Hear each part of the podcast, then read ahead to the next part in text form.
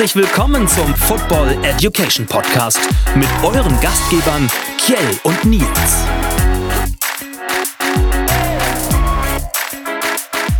Servus Grüezi oder wie wir es im Norden sagen, moin moin. Herzlich willkommen zu einer neuen Folge. Ihr habt es schon gehört, Football Education ist wieder am Start, Folge 27 mit mir Kiel und an meiner Seite gegenüber sitzend am Telefon Nils. Hallo Nils. Ich sag nur Moin. also du weißt doch. Bist nicht so gesprächig heute, oder? Du weißt doch, Moin Moin ist still, ja, ja. und das, das mögen wir nicht. Stunde Football steht wieder in die Startlöchern, glaube ich. So, Pi mal Daumen. Ähm, aber gucken wir zurück. Wie hast du Football erlebt in der letzten Woche? Ich muss gerade überlegen, wie ich es erlebt habe. Schon so wieder so viel passiert. Ja. Oh, ich, ganz entspannt tatsächlich. Hast es war ja so angenehm dadurch, dass es eine Stunde früher war. Hast du hast du es in vollen Zügen genießen können dadurch? Also hast du es bis zum Schluss ja. geguckt? Ja, ich am Anfang musste ich mich ein bisschen äh, teilen wegen gucken und Halloween bedienen. Ja, ja. Und äh, aber dann habe ich, das war ganz praktisch, ko konnte ich trotzdem bis Mitternacht gucken, sechs Stunden Football. Das war in Ordnung. Das war ganz cool. Ja, fand ich auch. Ich war, ich war Sport machen und habe dabei dann halt äh, Football geguckt. Das war ganz cool. War noch ein bisschen Laufen dabei. Also ich habe das schön komprimiert äh, zusammengefasst. Sauber. Ohne dass es irgendwie in die Quere kam. Äh, bei uns ist Halloween nicht so groß. Äh, wir wohnen ein bisschen abgelegen. Da geht das immer. Da waren nicht so viele klingende Monster. Ja, hier bei uns gab es schon wohl äh, Geschichten, dass, dass es, äh, ich weiß gar nicht, ob es, wo das entstanden ist, in irgendwelchen Gruppen oder sozialen Medien oder so, dass es hier bei uns wohl total voll war und ja. Äh, ziemlich, ziemlich positiv aufgenommen wurde und gut, so ja. dass das dann auch so ungefähr hieß, dass dann, ja, nächstes Jahr können wir unsere Kinder dann ja auch mal dahin fahren. Also heißt anscheinend von weiter weg werden irgendwelche Kinder irgendwo hingebracht. Oh, ja, also kann ich, kann ich mich ja gegebenenfalls auf ein bisschen mehr einstellen. Aber. Bist du Halloween-Fan? Ich, ich, war, ich war noch nie ein großartiger äh, Verkleidungsfan. Ja. Weiß nicht, und äh, vielleicht kommt das jetzt durch die Kids ein bisschen mehr, aber es ist halt sowas, wo ich, wo ich immer denke, wir haben halt eher so unser Fasching oder ja. Karneval oder was auch immer. Ja. Und da muss man, man muss nicht alles adaptieren. Ja. Ich also nicht zwangsläufig. Ich finde es ja okay, wenn man sowas irgendwie für die Kids jetzt macht, weil, ja. weil die lernen das kennen, aber die werden auch so, trotzdem so heiß gemacht darauf künstlich. Ja. Ja, ich sehe ich äh, eigentlich genauso. Äh, es ist halt nicht unser Brauch. Ich mache das auch gerne mit, so wenn, wenn der Bedarf da ist und ich öffne auch gern die Tür. Aber ich zelebriere das tatsächlich auch nicht so. Aber mhm. ich bin auch nicht so, so ein Verkleidung. Ich liebe Halloween, also die Halloween-Filme, so ein bisschen Grusel und sowas, das finde ich schon ganz cool. Aber halt, äh, das reicht mir dann immer schon. Aber gut, genug von Halloween. Wobei der Spieltag auch ein bisschen gruselig war, oder? so, ja, ein oder andere Spiel. War schon, war schon manchmal ein bisschen was, wo du dachtest, na komm. Ich meine, wir waren auch, wir waren ja auch sehr verwöhnt durch die Spiele davor mit zig Overtime-Spielen ja. und so und ordentlich Punkten. Deswegen ist da auch mal toll, ein bisschen Defensivleistung zu sehen. Ja, natürlich. Oder vielleicht auch, un, vielleicht auch Unvermögen, wer weiß. Gruselig waren auch die ganze Verletzung, die vor der Tür stand. Henry jetzt das äh, größte, die größte ja. News eigentlich gewesen, was ziemlich ärgerlich ist. Dass gerade, gerade, gerade diese großen Spieler, also Verletzungen sind immer ärgerlich, aber gerade die, die NFL quasi tragen mit wöchentlichen Topleistungen, macht es ein bisschen ärgerlicher. Und ich muss ganz ehrlich sagen, es ärgert mich schon im Real Football, diese Verletzung, aber als Fantasy-Owner kotzt es mich an. Es bringt einfach keinen Spaß. aber wir wollen uns gar nicht so lange um die alte Woche äh, kümmern. Aber wir könnten, um die Woche abzuschließen, einmal die Tipps die wir quasi offline durchgegangen sind, noch einmal rekapitulieren. Ich war ja dran. Ja, jetzt muss ich ja direkt, jetzt muss ich ja direkt mal gucken. ich hatte sie dir nachträglich geschickt, genau. weil wir sie nicht in die Gruppe gepackt haben.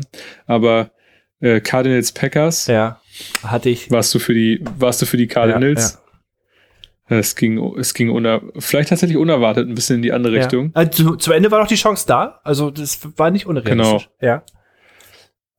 Brown Steelers, hast du für die Steelers getippt? Ja.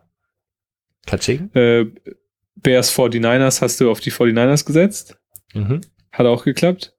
Du hattest allerdings für die Vikings äh, mit einem Sieg über die Cowboys dich entschieden. Ja, ich tippe immer gegen die Cowboys. Gen ja, genauso wie die, äh, war das nicht, du hattest getippt für die Falcons, meine ich, ne? Ja, gegen die Panthers. Und, äh, bitte? Gegen die Panthers, ne? Genau, ja. Ja. Und äh, da haben die Falcons leider nicht so gut abgeschnitten. Geht. ist jetzt mal knapp. Also zwei aus, zwei aus äh, fünf. Ah, siehst du. Also steht es jetzt 9 zu 7 für mich. Und wenn du willst, bevor wir uns jetzt gleich um die, um die Woche kümmern, könnten wir eigentlich schnell den Tipp machen, bevor wir so richtig schön in die Folge reinstarten. Was hältst du davon? Ja, schieß los. Woche 9, Nils ist dran und Tipp Nummer 1, Patriots gegen die Panthers. Hui. Also es ist immer Ed. Ich ne? sage mal Pan. Nee, ich sage mal Patriots. Okay. Browns gegen die Bengals. Bengals. Oh, OBJ müssen wir kurz das Wort, kurz, kurze, kurz ein Wort verlieren drüber. Machen wir, machen wir, machen, Machen wir gleich, noch, ne? machen wir noch. Texans, Dolphins. Das absolute Topspiel. Ja, da sage ich Dolphins. Auch wenn sie sich blöd angestellt haben. Ja. Aber Jetzt äh, Packers, Chiefs. hui. Jordan Love, Sean. Ich. Ja, das ist natürlich schwierig, aber ich würde tatsächlich, glaube ich, einfach trotzdem mal auf die Chiefs setzen, dass die das irgendwie, das Rätsel knacken und auch so ein bisschen wieder in Fahrt kommen. Ja. Zu wünschen wir es. Und das absolute Topspiel, glaube ich, in, äh, in dieser Woche Titans gegen die Rams. ja, Rams. Okay. Ja, bei dem anderen bin ich tatsächlich Houston, Miami. Also, ich, die spielen aber in Miami, In glaube Miami, ich. Ne? ja. Ja, ist alles immer Ed. Ah, das ist, glaube ich, das ist ein, ah, das ist, glaube ich, ein, äh, das ist eine Falle, das Spiel. Ja, ja das, das glaube ich auch. Aber wir werden, werden nächste Woche ausführlich drüber sprechen können. Ähm, also, Folge heute. ja. Wollen wir abschließen? Wir sind bei Teil 3 von 3. Genau. Wir müssen weitermachen. Referees in der NFL. Das war ja schon, schon ersten zwei packenden Folgen. Und jetzt geht es so ein bisschen Vorbereitung auf ein Spiel. Genau. Und, und Wollen wir mal gucken, was da zu tun ist, weil man denkt sich ja vielleicht auch, hey Mensch, die kommen zum Spiel und los geht's. Aber so ungefähr. so sieht's nicht aus. Es ist viel Arbeit und viel Knochen. Es ist tatsächlich ein Knochenjob. Kann man schon mal eigentlich als Fazit so hinschmeißen, oder? Hört sich so, hört sich auf jeden Fall so an. Genau. Bevor wir aber da einsteigen und wollen wir mal gucken, was die Referees dann eigentlich gerne auch pfeifen in unserer Rubrik. Was ist eigentlich? Da haben wir uns wieder drei Strafen rausgesucht. Drei typische Strafen, die gerne mal gecallt werden von unseren Rams. Mhm. Was ist die erste? Das ist der sogenannte Chop-Block. Okay, Chop Block. Hört sich, Hört sich an wie, hört sich interessant an. genau, hört sich an wie eine Schokoladen, Schokoladenmarke. Ist es aber nicht ganz. Wel welche Geschmacksrichtung ist es denn für dich? Oh, schon dunkel. Dunkel, ein bisschen herb, würde ich sagen. also, 15 Jahre Strafe. Wofür bekommt man die? Ja, also das, der Chop-Block, ähm, wie der Name sagt, Block, ähm, ist halt eigentlich quasi einer ausgeführt von der Offense, Mhm. wo, wobei quasi eigentlich zwei Spieler dabei involviert sind. Nämlich ein Spieler blockt auf Höhe von Oberschenkel oder tiefer und ein weiterer Spieler blockt eigentlich oberhalb der Hüfte. Okay. Man kann sich vorstellen, dass es so, zu so einer Art Ver Verdrehung oder Verquetschung kommen kann, wenn man mal oben einen abkriegt und unten. Ja. Ich glaube, das ist nicht unbedingt die idealste Körperverformung, die man sich vorstellt. Und ähm, das ist dann tatsächlich der, der sogenannte Chop-Block und der auch in jeglicher Form halt illegal ist, wo, wofür es dann automatisch halt einen Verlust von 15 Yards gibt. Ja. Wenn man überlegt, Genau. wie, wie gefährlich die tatsächlich auch ist, auch wieder eine sehr angemessene Strafe. Ja, manchmal passiert das ja auch total unglücklich. Also man, man, man kann auch in der Regel sagen, wenn der zum Beispiel der Spieler, der eigentlich eher so auf die, auf die Beine tackeln will und man hat das Gefühl, so der versucht den Kontakt eigentlich zu vermeiden, weil der sich so wegdreht mit der Schulter und so, dann wird das auch häufig nicht als faul gepfiffen, weil es dann ja kein bewusstes Tackeln ist, sondern ich versuche eher aus dem Weg zu kommen. Aber klappt ja natürlich nicht immer. Und du sagtest gerade, äh, tief an, ansetzen ist ja Mhm. auch nicht gerade erlaubt, den Block so ganz tief anzusetzen. Wenn das passiert, gibt es auch wieder eine 15 Yard Strafe. Wie heißt denn die Strafe? Das weiß ich ehrlich gesagt gar nicht, weil da gibt's ja auch eine neue. Die eine ist ja, die eine ist ja auch, hat ja auch damit zu tun, quasi in, in welchem, in welchem Raum vom Feld ja auch geblockt wird nach vorne. Ich weiß gar nicht mehr genau, wie man die Strafe nennt. Ich auch nicht. Das werden wir aber mal. Weil es gibt ja auch noch, weil es gibt ja auch noch den Begriff Clipping, Genau. den haben wir ja hier auch mit aufgenommen. Auch 15 Yard Strafe, aber Clipping ist dann tatsächlich das, wenn man den Rücken blockt. ja. Was, Auch unterhalb, also quasi eigentlich muss man sagen, wenn man von hinten kommt und dann unterhalb der Hüfte. Genau. Darauf wollte ich auch tatsächlich auch hinaus, auf diese Dings, äh, äh, äh, Okay. Strafe. Ich war mir aber gerade auch unsicher, ob es nicht sogar von vorne auch nicht erlaubt ist, so tief anzusetzen, quasi auf, auf Ja, das ist aber noch, das heißt, heißt aber, glaube ich, noch, das ist, glaube ich, noch tatsächlich so eine Art illegaler Block oder so. Das Ja. ist ja dieses, äh, wo man versucht, zum Beispiel im Laufspiel schon mal den Raum frei zu machen Ja. und dann mit einem Block ansetzt. Das darf man ja in, be- in bestimmten Positionen des Feldes nicht. Ja. Ähm, ja, aber das ist nicht das. Ja, genau. Es gibt Shopblock quasi von vorne oder von, und von zu zweit und halt Clipping von hinten, wo man sozusagen nichts sieht. Genau, und da in die Beine reinspringt. Dann haben wir noch Mhm. eine Strafe äh, oder äh, ein, ein Paket an Strafen, die au Ja. augenscheinlich äh, äh, gleich ist, aber trotzdem unterschiedlich, äh, unterschiedliche Herangehensweisen haben. Also Ja, tatsächlich ausgesprochen, ausgesprochen unterschiedlich. Ja. Nämlich alles das, was mit eigentlich Fall Start zu tun hat. So, also Fall Start ist halt immer eine plötzliche Bewegung der Offense. ja, Ähm, und dann ist man quasi immer mit im Snap involviert. Also es ist sozusagen, ein Fall Start ist, wenn man den, wenn man quasi den äh, Snap simuliert mhm. obwohl er nicht richtig ausgeführt Mhm. wird. So, dann wird halt automatisch immer abgepfiffen. Ähm, und das ist dann immer automatisch halt so, wie, wie wir es schon nochmal erklärt hatten, Deadball Foul, also das Spiel geht gar nicht erst los. Ja. Ähm, das ist dann, das, da muss die Defense quasi auch nichts machen. Das ist einfach nur, wenn das so aussieht, wie man vielleicht den Ball nochmal bewegt oder sowas. dann ist Sowas automatisch. zum Beispiel. Oder halt eben, ähm, auch wenn, äh, wenn zum Beispiel halt äh, ein Offensivspieler einfach schon losläuft. Ist dann immer Voll Start. Fünf Yard Strafe, Wiederholung des Versuchs. Genau. Und jetzt davon abgeleitet, was eigentlich immer ja mit einer plötzlichen Bewegung zu tun hat, gibt's halt einmal Offside, Mhm. was immer, was immer von einem Defensivspieler ausgeht, wenn der sich auf die Offensivseite bewegt. Und das, wenn, wenn der Ball quasi eigentlich mehr oder weniger gerade gesnappt ist. Und da gibt es Also da. das ist dann immer so, ja? Nee, beende deinen Satz gerne. genau, das ist dann, dann ist dann sozusagen der Ball im Spiel, das ist also kein Deadball-Foul und das- der Spiel läuft erstmal weiter. Also die, das ist ja so ein Free Play quasi, wie man immer so schön sagt. Genau. Die Offense kann einfach versuchen, äh, da jetzt mehr rauszuholen. Ist der Ball halt nicht angekommen, gibt's halt ja klassischerweise trotzdem die 5-Yard-Strafe. Genau. Es sei denn, es sei denn, äh, die Defense ist so schnell durch, durch das Offside, dass es gefährlich für den Quarterback werden könnte, dann wird Ja. es äh, trotzdem abgepfiffen.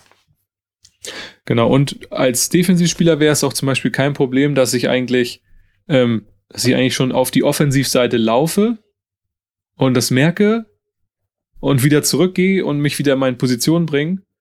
Und aus der Offensive hat sich keiner bewegt und der Ball ist noch nicht im Spiel, dann ist auch kein Foul. Mhm. Das wäre auch in Ordnung. Ja. Bewegt Ähm, sich. also Offside. genau. Dann hat man ja, dann gibt's aber auch noch die Neutral Zone Infraction, heißt das so schön. Also eine, ein Hereintreten in die neutrale Zone, das heißt ja da, wo der Ball liegt, ähm, wo kein Spieler sich befinden darf. Und das ist dann eigentlich tatsächlich, ähm,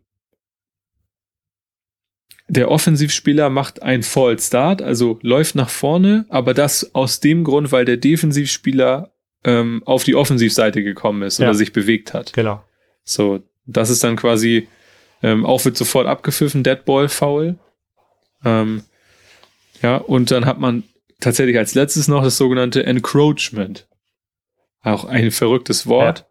Und das ist tatsächlich dann, wenn ein, ähm, wenn ein Offensivspieler durch die Defensive berührt wird, Mhm. bevor der Ball, bevor der Ball gesnappt ist. Also das ist dann mit Kontakt. Und das ist dann das sogenannte Encroachment. Also verrückt. Man, Tatsächlich gibt es dann mehr oder weniger vier verschiedene falsche, falsche Starte, so Ja. kann man so Ja. ungefähr sagen. Also obwohl es augenscheinlich so für, für den Line vielleicht alles gleich aussieht. genau. Genau.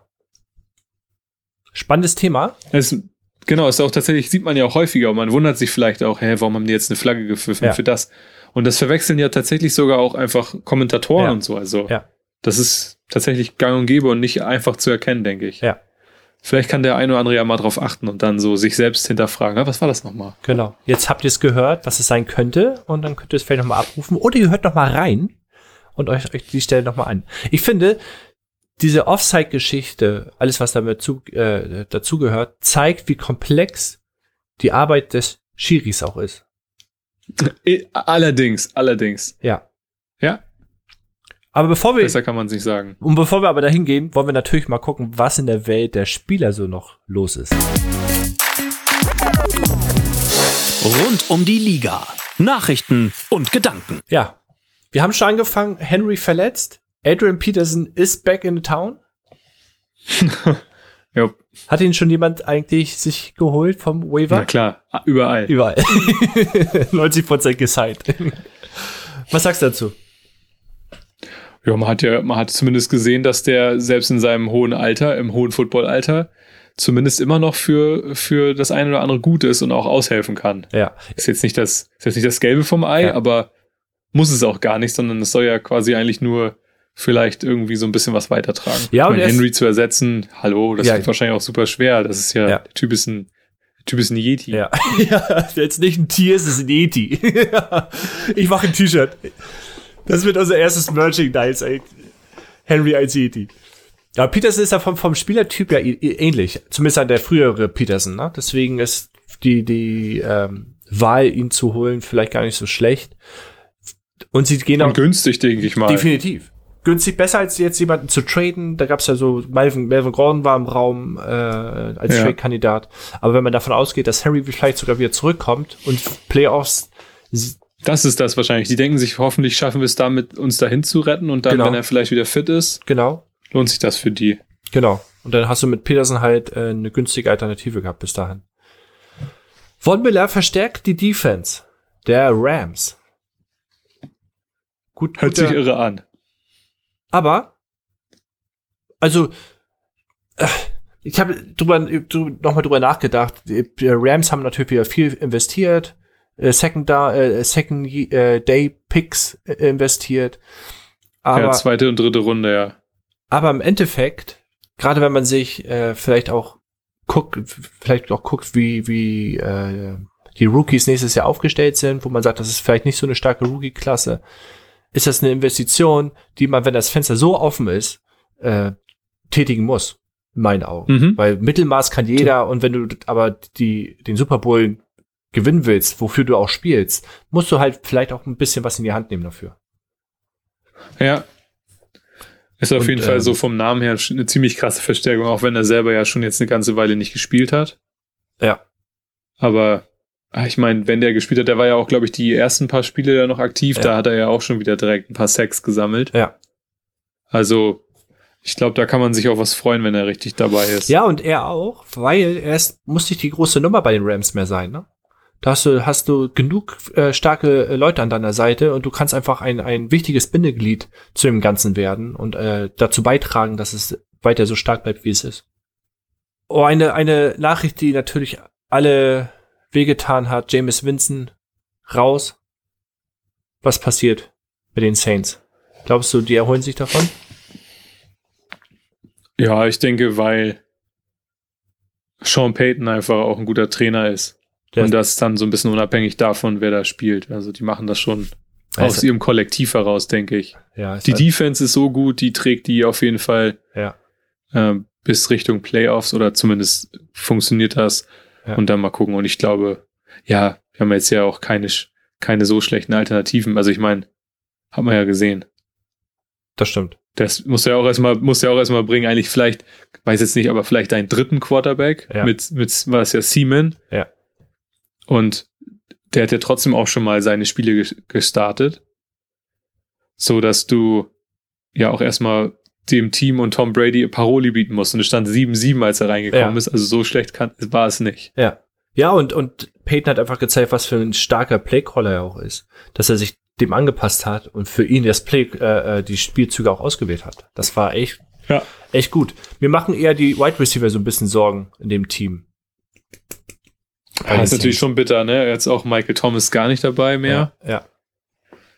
Und das andere, aber das ist halt auch vielleicht, können auch alle aus dem Schatten heraustreten und sagen, so, dafür sind wir im Kader, jetzt sind wir es und Ja. mag auch funktionieren. Ja. Weiß ja auch nicht so richtig, wer da der Beste ist und auf wen konzentriert man sich. Definitiv. Rogers fällt aus. Ist das Jordan Loves große und einzige Chance zu zeigen? Ja, zumindest hast du, zumindest hast du die Möglichkeit, äh, ein, ich sag mal, eine gute Show zu hinterlassen ja, und zu zeigen, dass, ich meine, da- dass du es, dass du es erstmal solide kannst, heißt ja nicht sofort, dass es explodiert, aber das wäre für die Packers natürlich ein Traum. Mhm. Aber du weißt ja auch letztendlich nicht genau, was passiert dann nach der Saison. Insofern, vielleicht ist es ja schon mal ein gutes Zeichen für die zu gucken, dass es so ist. Finde ich eigentlich ganz interessant, so dieses Drumrum dabei, weil angeblich ist es ja so gewesen, dass Rogers wohl gesagt hätte, dass er wohl geimpft sei. okay. Jetzt hieß es ja irgendwie, er hätte nur gesagt, dass er genesen sei. Ähm, aber in der NFL gibt es ja auch gewisse Regeln. Das heißt eigentlich, wenn ein Spieler nicht geimpft ist, darf er in Pressekonferenzen und so nur mit Maske sitzen. Hat, er Aaron, hat Aaron Rodgers typischerweise nicht gemacht. Jetzt ist jetzt bin ich ja mal gespannt, ob die NFL da noch mal irgendwie nachgeht Ja. oder ob sie sagt, ja nö, äh, ist halt irgendwie unser Superstar. Also keine Ahnung, wie das ausgeht oder ob das vielleicht auch einfach nur Gerüchte sind. Aber äh, würde mich mal interessieren, das zu verfolgen. Krass. Das, äh, Und es ist ja, Ja. auch noch nicht klar, ob er wirklich dann halt, ähm, wie das dann ist, ob er nächstes, nächstes Wochenende dann schon wieder dabei sein kann oder nicht. Das Ja. kommt ja. Also da, das äh, finde ich, finde ich auch ganz interessant, die Geschichte. ja, ich, also man hat diese Geschichten ja auch bei, gerade bei, den- bei den Packers oft erlebt, diesen Wechsel. Also das, deswegen meine ich, ist das Jordan Loves vielleicht große Chance, wo Rogers jetzt so eine Scheiße baut, zu sagen, jetzt kommt die große Wachablösung und er nutzt die Chance, spielt groß auf und Rogers kommt gar nicht mehr aufs Feld zurück. Ja, vielleicht. Gab es da schon zweimal, glaube ich, ne, in der Geschichte? Brett Favre wurde abgelöst und davor hat er, ich weiß gar nicht, wen hat er abgelöst damals? Ja, die haben, glaube ich, ja aber auch seit, an, seit 92 oder so hatten die nur, Stark. haben die nur acht verschiedene Quarterbacks gehabt oder Ja. so. Also die haben das, dies, das, wen, das wenigste drehende Karussell da auf Ja. der Position. Bin gespannt. Okay, kommen wir zu zwei Geschichten, die vielleicht nicht so äh, erfreulich sind. Kevin Ridley beendet seine Karriere vorerst, auf jeden Fall die Saison. Ich finde diesen Schritt super. Also ich finde das echt große, großen Respekt, diesen Schritt zu machen. Wir haben genug Beispiele, wo wir gesehen haben, dass gerade Depression immer tiefer reingeht und die keine Lösung mehr haben und dann einen Schritt. Ja, wenn das damit zu tun hat. Es ist ja auf jeden Fall das, was, was gemunkelt wird, dass es damit zu tun haben könnte. Also richtig weiß man das ja nicht, weil Nee. sich da ja, ich meine, das ist ja auch okay, muss sich keiner zu äußern. Ja. Ne, der Spieler, wenn der das nicht möchte, dass es darüber irgendeine Art von Information gibt, dann ist das auch total okay. Ja. Ähm, wer würde es einfach mal generell interessant finden, so ob das eine Sache ist nach dem Motto, ja, mach dein Ding, egal wie lange du ausfällst, oder stellen sich die Falcons auch dahin und sagen, ja, wäre schon ganz gut, ob du sagst, ob du vielleicht nur bis zum Ende der Saison ausfällst oder äh, darüber hinaus. Ist, auch wenn die, aber das darf man ja auch nicht vergessen. Das eine ist natürlich dieses, dieses menschliche Bedürfnis Mhm. zu erfüllen, aber das Team hat natürlich auch irgendwie eine wirtschaftliche Verantwortung und auch, ne, ist auch ein bisschen abhängig von den Fans und so. Also Ja. da in so einer Situation ist es leider blöd und bedarf dann wahrscheinlich auch irgendeine Stellungnahme. Ja. Das Gute ist, dass sie, dass er sich finanziell wahrscheinlich keine Sorgen machen muss, dass er da gut aufgestellt ist. Und ähm, selbst wenn er jetzt die Karriere beendet, haben die die Rechte ja immer noch an dem Spieler. Also wenn er zurückkommt, Ja. muss zurückkommen sollte, würde er auf jeden Fall bei den äh, Falcons wieder landen. Gronkowski ist ja das beste Beispiel, wo die Patriots immer noch die Rechte dran hatten und sogar noch einen Pick bekommen haben. Also wir von unserer Stelle können wir da auch nur, falls er uns hören sollte, alles Gute wünschen und äh, dass er schnell den richtigen Weg für sich findet und äh, gesund wird. Gesund ist in dem Fall ein schlechter Übergang, aber Henry Rux äh, hat, wie wollen wir das denn, Scheiße gebaut? Ist doch unterdrückt. Äh. So kann man das nennen. Ja. Mit, was ich, 22 oder wie alt er ist? Aha. Ja, von, von vermeintlich äh, besonderem Leben mit Superstar-Status zu, ich habe es mir irgendwie ziemlich verbockt. Ja, Plus auch noch irgendwelche Leben auf dem Gewissen. ja. Also ich weiß nicht, ob es nicht, ob es beschissener laufen kann. Das Ja, Einzige, was ihn vielleicht noch, das Einzige, was ihn vielleicht noch ein bisschen retten kann, ist, dass er glücklicherweise ein bisschen mehr Geld in der Tasche hat. ja. Was er vielleicht nicht mal ausgeben kann, weil äh, zu, zu schnell gefahren im Tempolimit doppelt so viel Promille, wie man überhaupt haben sollte. Plus äh, äh Autounfall mit Todesfolge. Ich glaube, da kannst du in Amerika. Ja, äh, sie sagen ja angeblich mindestens eigentlich zwei Jahre Haftstrafe. ja, für den Bau gehen. Richtiger Schritt der Raiders? Gleich so zu Ja, ja, also äh, ja schon.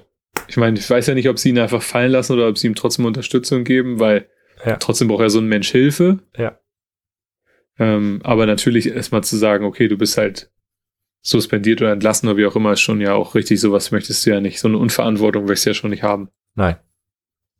Das, das, ich habe heute äh, die Pressekonferenz gelesen von, von, von äh, Derek Carr. Der erzählte, dass er vor dem Unfall Mitternacht ihn noch angerufen hat, um zu fragen, wie sein Schwung beim Golf so aussieht. Von Henry Rux. Und er völlig de- bedeppert jetzt ist quasi, was er mit dieser Nachricht überhaupt anfangen sollte und wie er jetzt reagieren soll und er völlig überfordert ist eigentlich mit der Situation.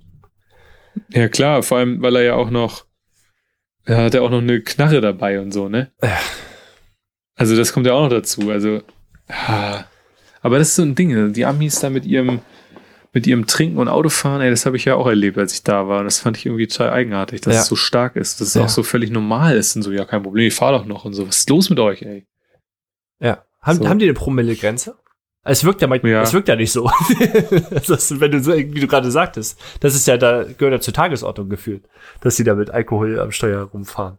Ja, das ist, äh, das ist, ich glaube, das ist so. Ich weiß gar nicht, was die da haben, aber ich meine, die haben auch eine ziemlich scharfe Grenze. Ja, ja. Wäre zu wünschen auf jeden Fall. Gut, ähm, Russell kommt zurück. Ja, das scheint ja jetzt alles seinen Lauf zu nehmen. Genau, die werden sich hoffentlich berappeln. Lockett wird sich freuen. Und die Chargers bauen ein neues Trainingsgelände. Fürs, Ja, nicht nur ein neues Stadion gebaut, Ja. sondern auch noch einen vernünftigen Standort gesucht, der auch sehr nett gelegen ist, äh, wo sie sich echt, kann man mal auf den sozialen Medien, haben wir sogar über unseren Kanal bei Twitter gepostet. so. Das äh, ist so ein ganz kurzes Video mal, wo sie so ein paar, paar Gebäude zeigen und Ja. wie das so im Plan aussieht, welches Design ist schon klar wieder High-End, edel, edel. Natürlich. Also wenn du High-End-Stadion hast, dann willst du natürlich da auch High-End trainieren. Scheint auch so, als wenn da gewisse Teams lange nichts gemacht haben, weil, weil viele da ja auch investiert Ja, haben. ja, und sich da so eine, so eine richtig tolle Anlage hingesetzt haben. ja. Also scheint irgendwie Bedarf dafür zu geben. Ist es deren alleiniges Trainingsgelände? Ja. Okay, teilen sie sich nicht Mhm. mit den Rams dann. Okay, es wäre auch schwer nee, wahrscheinlich. nee, genau, Ne? irgendwie zwei, drei, zwei, drei, ich glaube, das waren drei Plätze, die man da gesehen hat, die dann da angebracht sind. Ja. Ja, mit entsprechenden Büros und Pipapo. Räumen und so. Schon Ja. schockt. Cool. Gut. Wollen wir anfangen? Bitte. Out of the box. Los geht's. so, wir wollen die Folge abschließen oder die, die, die Reihe abschließen und mal angucken, wie so eine Vorbereitung auf die Saison, in der Saison, am Spieltag bei den Refs so aussieht. Und äh, wir wissen, die Saison ist lang. Circa etwas mehr als 160 Spiele in der regulären Saison haben wir so auf dem Buckel. Das heißt, ein Referee oder eine Crew können 14 bis 15 Mal äh, auf dem Platz, spe- auf dem äh, Platz stehen. Was ist das A? Ja. Was ist das A und O? Sind Au- ja, sind ja dann schon, sind ja dann schon nahezu wirklich jedes Spiel eigentlich. Ja. Ja, man sieht das ja auch im Fernsehen. Also man sieht ja auch fast immer dieselben. Ja. unterschiedlich eingesetzt. Ähm, ja, das A und O ist natürlich jedes Mal wieder, äh, dass das mit voller Aufmerksamkeit und äh, höchster Konzentration angegangen wird. Mhm. Und dass man einfach versucht, wie wir es auch schon eingangs sagten, so 100% der Entscheidungen richtig zu treffen und somit das Spiel halt perfekt zu leiten. Ja. So, Und- das ist natürlich immer noch deren, absolut deren Credo. hö höchste Prämisse, deren Ja. Credo, kann Ja. man so sagen. Ja. Und das ist egal welches Spiel, ob das erste ist oder ob es das äh, Playoff-Spiel ist. Völlig Banane. Banane. Jedes, oder, oder, oder die äh, Preseason. Völlig egal. Und das ist ja nicht nur, dass sie auf dem Platz äh, ihre Exzellenz an den Tag bringen wollen, sondern da geht es ja auch um Weg dahin. Und das ist wie bei den Schiris ja, äh, bei den Schiris sage ich schon, bei den, bei den Trainern ja auch. Was tun sie quasi nach dem Abpfiff bis zum nächsten Anpfiff? Sie, ja, das ist genau sofort wieder vorbereiten. genau. Und was Man, die, die, die Spiele sind ja schon, die Spiele sind ja schon sorgfältig vorselektiert und die offiziellen entsprechend zugeordnet und ausgewählt. Ja. So dass sie ja schon wissen, auf welche beiden Teams sie als nächstes treffen werden. Ja. Und da wird sich dann entsprechend halt sofort äh, darauf vorbereitet und auch bewertet. Ja. Und das ist ja das Entscheidende. Die wissen ja natürlich auch schon in irgendeiner Form, so was sind die Tendenzen von den Teams. So, wo, ne, wo, wo, wo ja, jetzt als Beispiel, wenn jemand jetzt äh, weiß, okay, Bälle gehen richtig, richtig häufig Richtung DeAndre Hopkins, so Ja. dann äh, wissen die auch, dass das halt der Augenmerk da sein muss von den Schiedsrichtern, damit Ja. die da auch sofort wichtige Entscheidungen treffen können. Ja. Ne? Oder die, die Mannschaft läuft halt extrem viel, also passiert da im Gewusel halt extrem viel. Also das, das wissen die ja schon auch, wo, worauf sie sich einlassen können. Genau, ja, und die Analysen, analysieren ja wirklich die Spiele, bevor sie starten, also die, die Paarung, und die analysieren ja auch tatsächlich auch die Spieler, so wie du sagtest, Henry Hopkins, dass sie wissen, wie sind seine äh, Mechanics, also wie bewegt er sich, Mhm. also wie fängt er den Ball, welche Moves macht er, damit sie da tatsächlich drauf vorbereitet sind. Und, Ja. und Damit du auch eine gute Position hast, Genau. um den Ball zu erkennen, ne? Genau. oder die Füße zu erkennen oder was auch immer. Und Ja. dadurch, dass diese Entscheidungen ja auch in Sekundenstelle getroffen werden müssen auf dem Platz, brauchen sie halt zum einen natürlich die Erfahrung. Das kommt halt natürlich, also je besser die Spielpaarung ist oder vermeintlich besser, desto mehr Erfahrung. Ja. Und ähm, ja, auch dann diese, dieses Analyse, die- diese Analyse, das lernst du ja auch mit der Zeit, wie du dich dann auf so ein Spiel ja, vorbereitest. genau. Und das brauchen die halt, um das, um das mit dem Niveau halt hinzubekommen. Genau, und Jerry Sermon war Direktor des, des ODs, also der, der offiziellen Direction Ja, Officiating Department, so Genau. wie es ja so schön heißt. Ne? Genau, von 91 bis 2001. Und er sagte aber dazu, wenn man sich, wenn man ein Buch schreiben würde über zehn Kapitel und da die offiziellen quasi äh, als, als Hauptaugenmerk nehmen würde, würden neun Kapitel alleine nur um die Vorbereitung gehen. Neun Kapitel und ein Kapitel eigentlich sich nur um das Spiel äh, kümmern. Das zeigt nur, wie viel, wie viel akribische Arbeit hinter diesem Job steckt. Oder? Ja, hätte ich, hätte ich nicht gedacht. Ich auch nicht. Ich war auch sehr, sehr überrascht. Aber die Vorbereitung läuft ja nicht nur von, von, von Spieltag zu Spieltag, sondern wir können uns Ja, die haben auch so eine Art Trainingslager in der Offseason. ganz genau. Wie sieht die aus? Ja, also die haben typischerweise halt klassische Tagungen. Ja. Gibt halt zwei Stück, die in der Offseason stattfinden. Und bei dem ersten geht es halt um neue Vorschriften, neue Regeln, äh, physische Bewertungen und natürlich auch irgendwie so administrative Veränderungen. Von denen bekommt man jetzt typischerweise natürlich nichts mit. Ja. Aber ja, sind natürlich auch alle wichtig. Ähm, und dann im zweiten, bei der zweiten Tagung, geht es tatsächlich auch nochmal um schri äh, schriftliche Prüfung, also jährliche Abfrage um, um das Wissen, was die Schiedsrichter haben. Mhm. Da geht es ums Regelwerk, ganz einfache Sachen. Wie verhalte ich mich auf meiner Position? Wo muss ich stehen? Äh, ne, welchen Blick muss ich haben? Ähm, bin ich mobil überhaupt? Bin ich fit auf dem Spielfeld? Kann ich mich bewegen? Man sieht das ja auch, sind ja teilweise auch Ältere dabei. Ja, ja. Ähm, aber reicht es trotzdem noch dafür? Und dann halt, wenn neue Regeln entstanden sind oder Schwerpunkte, werden die halt auch entsprechend behandelt. Genau, und du sagtest es auch gerade, äh, ein, ein großer Schwerpunkt tatsächlich ist äh, die Fitness. Und ähm, da gibt es tatsächlich auch immer wieder Tests, um zu gucken, wie die, deren Fitness aussieht und äh, auch wie die Beweglichkeit ist. Und die sagen, das Spiel wird immer schneller, es wird immer anspruchsvoller, die Athleten werden immer schneller, explosiver. Wir müssen auf diesem Niveau versuchen mitzuhalten, um wirklich immer auf Augenhöhe zu sein und äh, das Spiel richtig zu äh, lesen zu können. Das ist Ich schon stell dir mal vor, da, da, da so ein, so jemand wie äh, Metcalf, der dann da mit Ja. seinem, mit seinem Sprinter-Dasein Ja. die ganze Seitenlinie runterrennt. ja. Und äh, wenn du die Schiedsrichter siehst, denkst du dir ja, okay, die bleiben ja wohl nicht an dran, aber die müssen halt so, so, so gut wie es geht eigentlich dranbleiben, Ja. damit sie die richtige Entscheidung treffen Auf können. jeden Fall so gut mithalten, dass sie einen guten Winkel äh, und auf das Spiel geschehen haben und das richtig erkennen Ja. können. Spannend fand ich, äh, äh, vom Wall Street Journal gab es 2013 äh, eine Statistik. Und zwar, um das nochmal zu verdeutlichen, wie wichtig die Fitness ist. Ähm, 2008 bis 2013 hat sich die No-Huddle-Plays, das heißt, dass man ohne, ohne äh, sich im Huddle befindenden, also im Kreis, wo man die Spielzüge ansagt, um 150 Prozent gestiegen ist. Das heißt, der Spielzug war zu Ende, der Ball wurde an, sein, an seiner Position gelegt, an die Line of Scrimmage und der Spielzug ging sofort weiter. Das heißt, die Schiris mussten tatsächlich so, müssen tatsächlich so fit sein mittlerweile, dass sie darauf mhm. auch äh, reagieren können. Ja, wäre wär hier mal nochmal interessant gewesen von 150 Prozent von wie viel, ne? Ja, von 13. Also so von, von, von 10 auf 15. Ja, ja, ja. Nein, das so viel wird's mehr, wird's, wird schon mehr gewesen sein, ja. aber ja, klar, das ist natürlich echt, dann ist es ja vor allem auch Ball hinlegen und alle müssen sich eigentlich wieder in alle Himmelsrichtungen verstreuen, damit sie ihre Position gleich schnell wieder einnehmen können ne? und ja. trotzdem einen klaren Blick haben. Ja. Jetzt, jetzt kommt was, was ich super interessant finde. Und zwar, ähm, wenn die Off, Off die Preseason quasi startet, so die Saison anfängt mit der Vorbereitung, besuchen sie die OTAs, die Minicamps, die Trainingslager der Teams. Was machen sie da?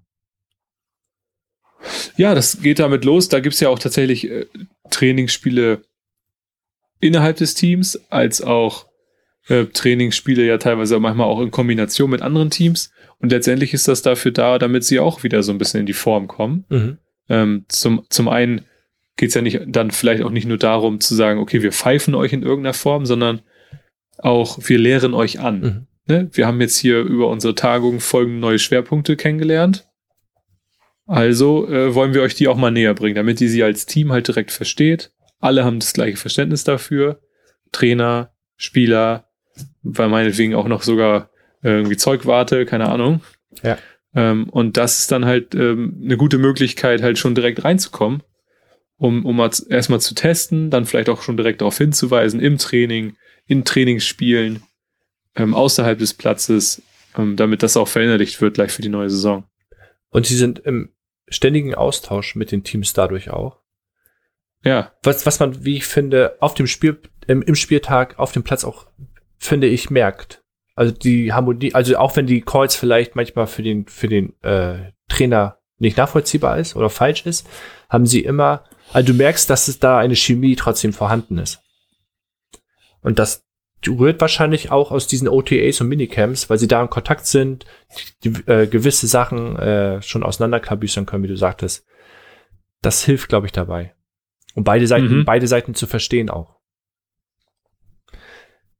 Nach dem Spiel ist vor dem Spiel, wie man so schön sagt. Und auch für einen, einen Referee ist nach dem Spiel vor dem Spiel. Was bekommen sie nach dem Spiel ausgehändigt? Ja, sofort ähm, letztendlich alle, Sp alle Spielsituationen. Also ja, es geht dann schon ja darum, du, du bist ja, du hast ja vielleicht an dem Wochenende zwei andere Teams gepfiffen. Und dann geht es eigentlich darum, hier, ihr kriegt jetzt schon für eure nächsten beiden Teams das Videomaterial. Ja. Und ähm, das könnt ihr schon direkt analysieren, wann auch immer ihr das wollt. Und finde ja aber auch jetzt hier wieder das, das, äh, das Zitat halt auch wieder ganz interessant. Ähm, dass äh, Alberto Riveron, man könnte ja denken, es war irgendein Spanier oder Mexikaner, äh, aber der war äh, Senior Vice President of Officiating bis äh, 2020. Ja.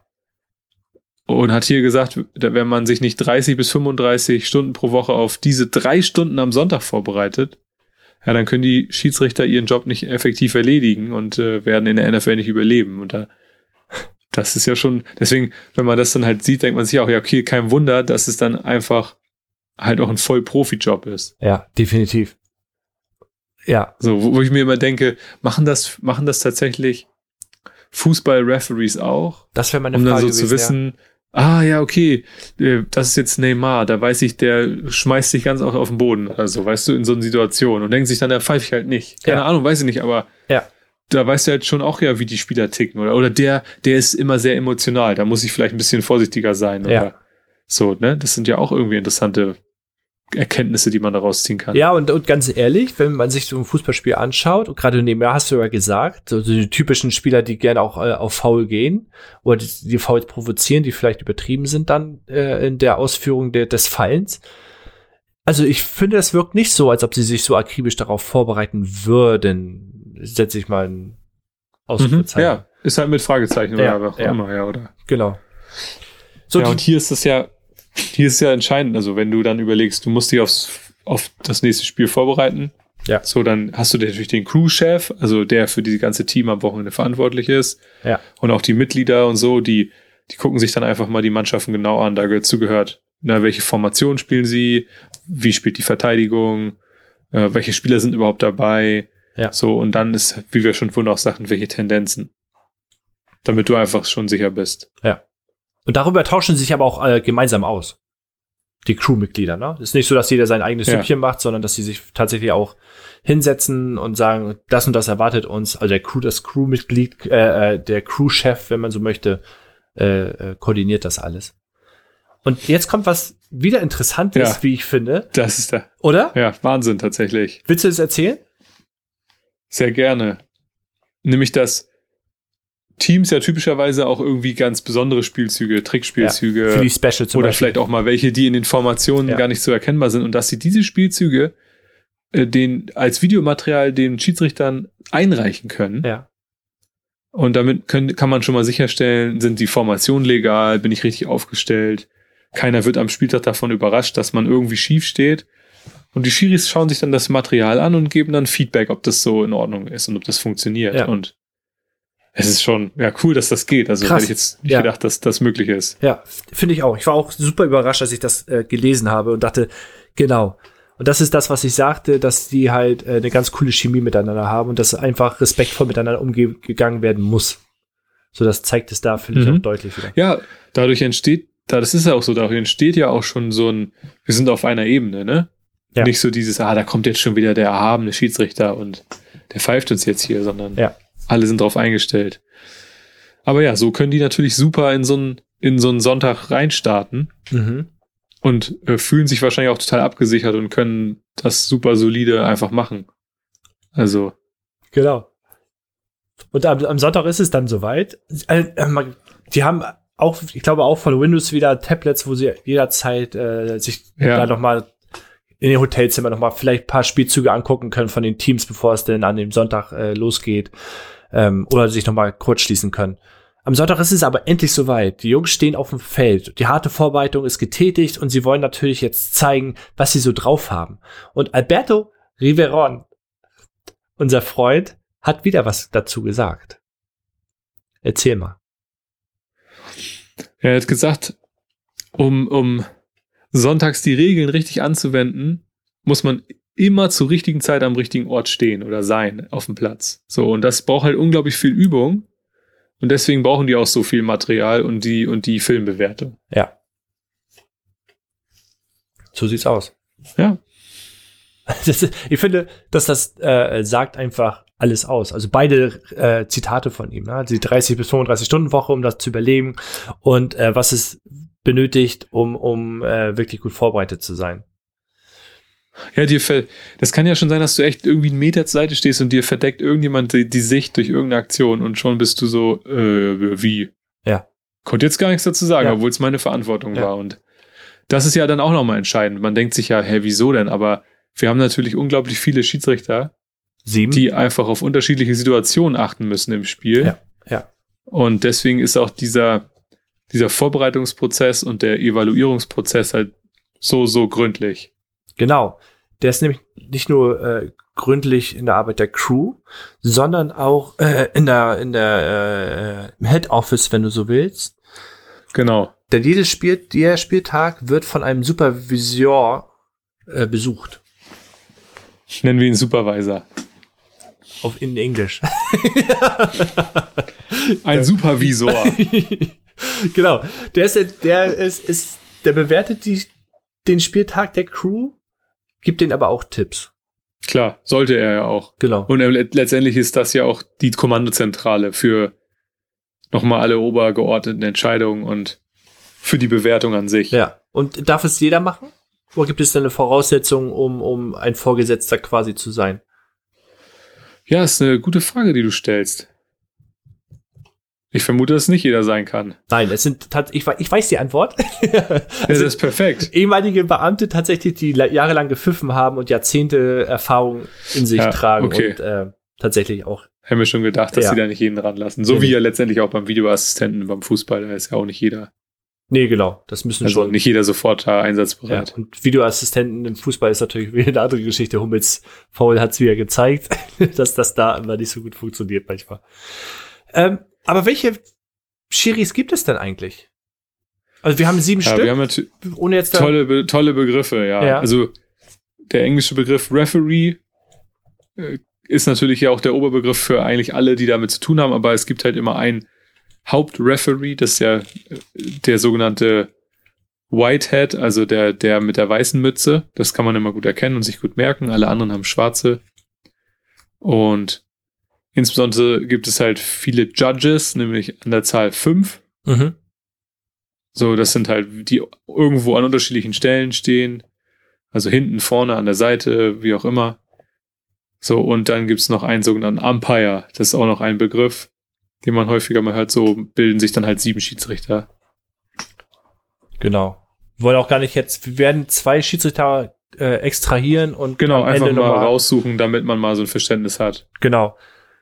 Aber diese sieben Schiedsrichter sind ja, das sind ja nicht wenig, werden von dem einen offiziellen äh, beobachtet, von dem super, äh, Ja, von, den Genau. super von den Supertypen.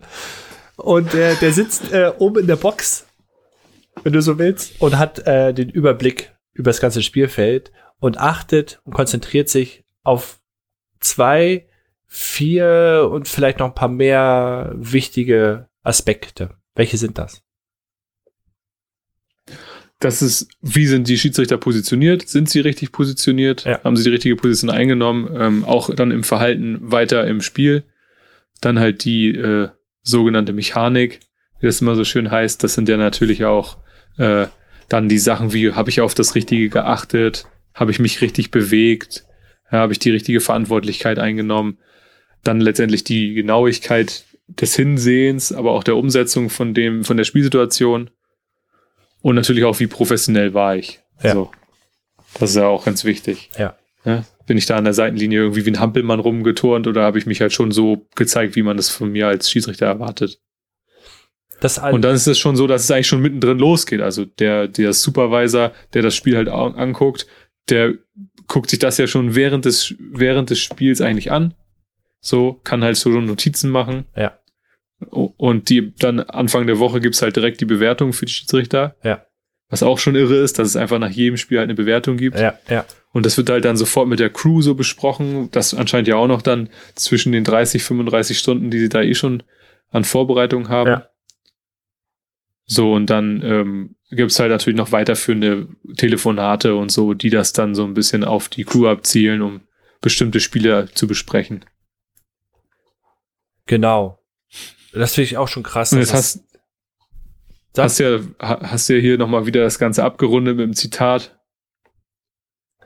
Dann wieder dein Mation, Mation Cation, das ist ja auch ein geiler Name. Ich weiß nicht, ob man es richtig ausspricht. NFL-Veteran. Da- das ist der einzige, der es in die Hall of Fame geschafft hat, wenn ihr euch erinnert. In die Anfänge Der der das. NFL. Das ist dieser gute Typ. Herr, Herr Cashen. Ja. Er hat einen Schlüssel Er sagt auch nochmal, der, der, der Schlüssel zum Amt liegt darin, äh, zu lernen, sich jeweils acht Sekunden lang und das 160 Mal hintereinander vollständig zu konzentrieren. Und äh, wir beide haben ja ein bisschen Erfahrung als Flag-Football-Schiri, wie anstrengend das ist, um wirklich auch alles zu sehen, können wir bestätigen, oder? Das haben wir, Ja, das ist tatsächlich so, gerade weil es dann so, los, ah, vorbei. ja, Also wieder los, wieder vorbei. Ja. Wo waren wir jetzt noch? Was ist passiert? Okay. Welche Verantwortung hatte ich? Das Ja. ist schon, ja, und das ist natürlich noch der, ein kleines Maß, ne, weil das Spiel auch viel langsamer ist und ja, ja, entspannt so. ja. Was ist das Ergebnis der ganzen Vorbereitung Ja. und des ganzen Getue? Ja, das ist halt, das Ergebnis ist, dass wir, wie du es eingangs sagtest, äh, man hat mehr als 150 Spiele in einer Saison. So, und das hört sich ja, wenn man sich mal so drüber nachdenkt, einen Fehler zu machen oder keinen Fehler zu machen, immer richtig zu liegen. Ja. So, das ist natürlich schon deutlich erhöht, aber ähm, wurden 2020 die, die meisten Spiele, 99,1 Prozent, ohne der Nutzung der Wiederholungsprüfung auf dem Feld durchgeführt. Das ist ja schon echt eine hohe Quote. Das Ne? ist krass, ja, finde ich auch. Also bei, das geht ja um Snaps, Ja. quasi No Calls, Calls, ist schon irre. Ja. Und so, und dann war es auch so, dass selbst wenn es umstritten war, man kennt es ja auch, so Kamera wird nochmal eingeschaltet, auch an der Goal-Line oder so für einen Touchdown oder bei irgendwelchen Challenges, die die, die, die eigenen Teams geworfen haben. Deshalb wurde selbst bei einer Wiederholungsprüfung nur zwei Drittel, ähm, beziehungsweise eigentlich nur ein Drittel wurden zurückgenommen, also zwei Drittel auch bestätigt. Ja. Insofern liegen die häufig auch schon sofort, sofort richtig und gut, selbst in der affenartigen Geschwindigkeit. Ja. Und, ja. und seit 99 wurden tatsächlich auch nur 40 Prozent der Entscheidungen revidiert. 40 Prozent hört sich ja eigentlich ziemlich viel an. Ja, das stimmt. Aber ich glaube 40 Prozent auf dem, was, was uns davor. Was dann sozusagen strittig war, ne? Genau. Ja. Ja. Mhm. Und.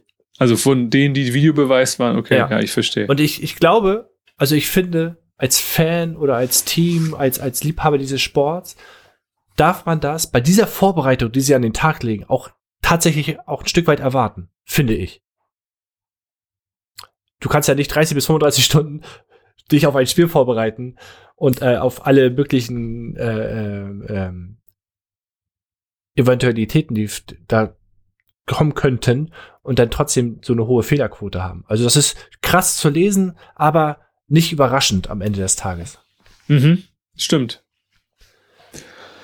Ja, damit wir das Ganze vielleicht noch mal so ein bisschen in die, in die Vorstellung bringen, wie es dann auf Platz aussieht. Ja.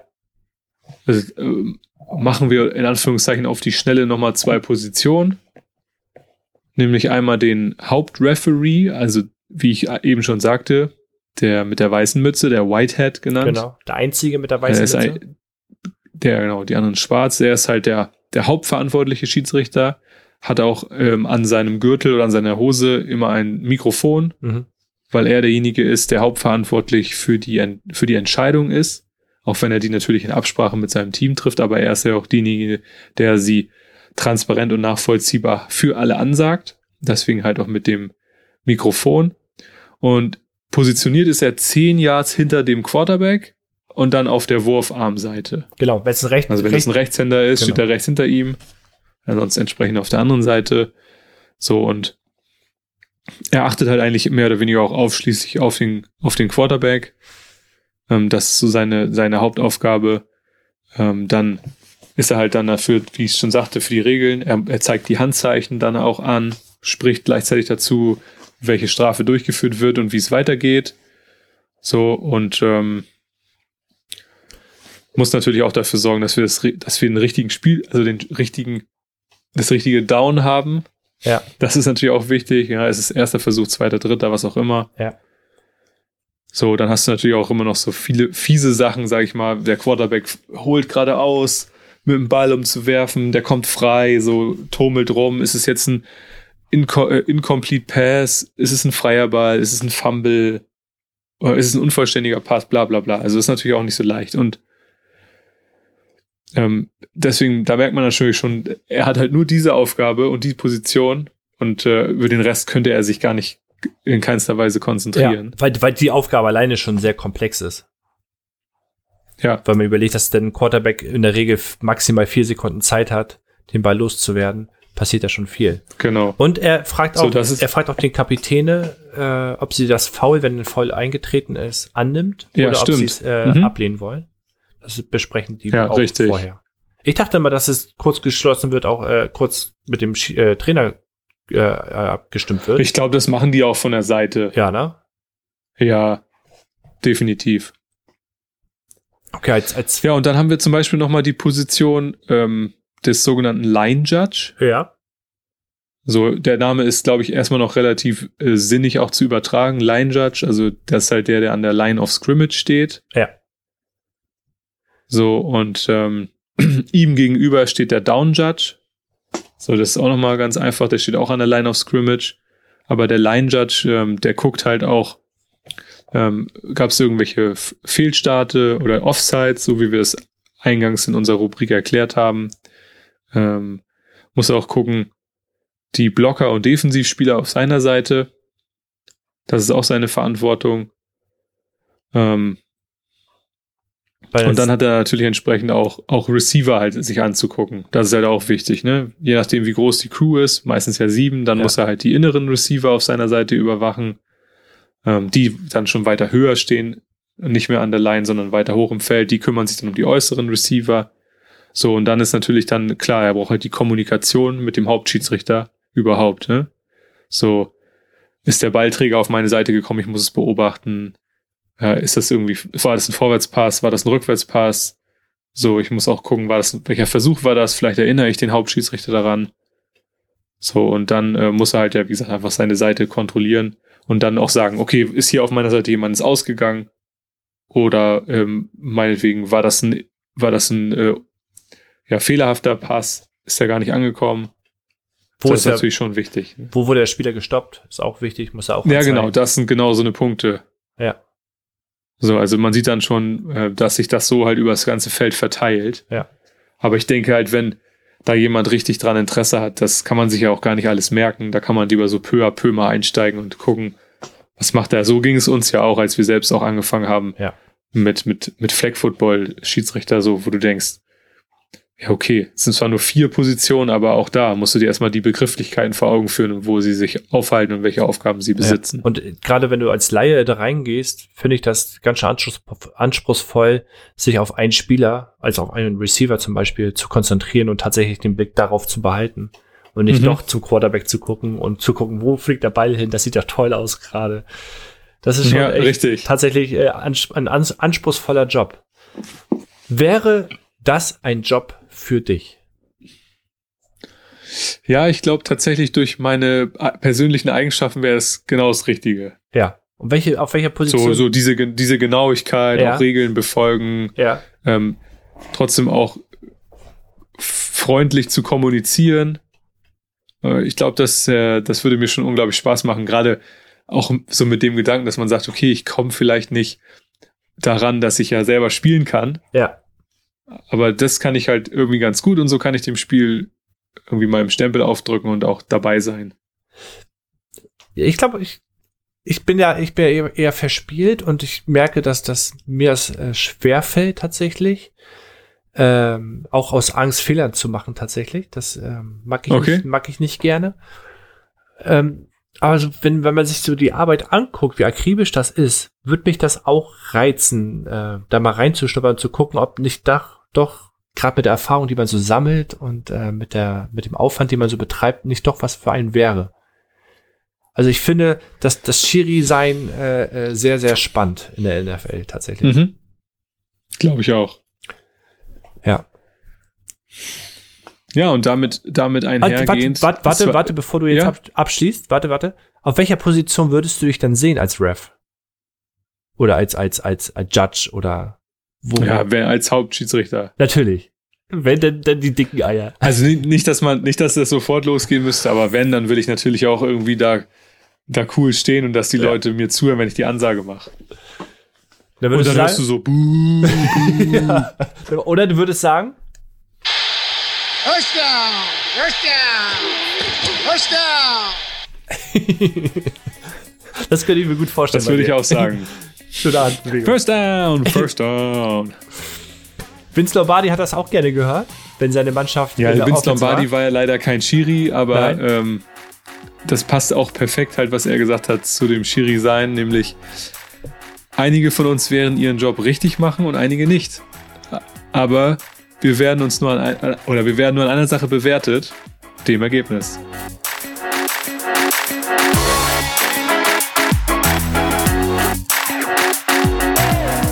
Danke, dass ihr den Football Education Podcast gehört habt. Ihr findet uns auf Facebook, Twitter und Instagram unter fb-education und Football Education.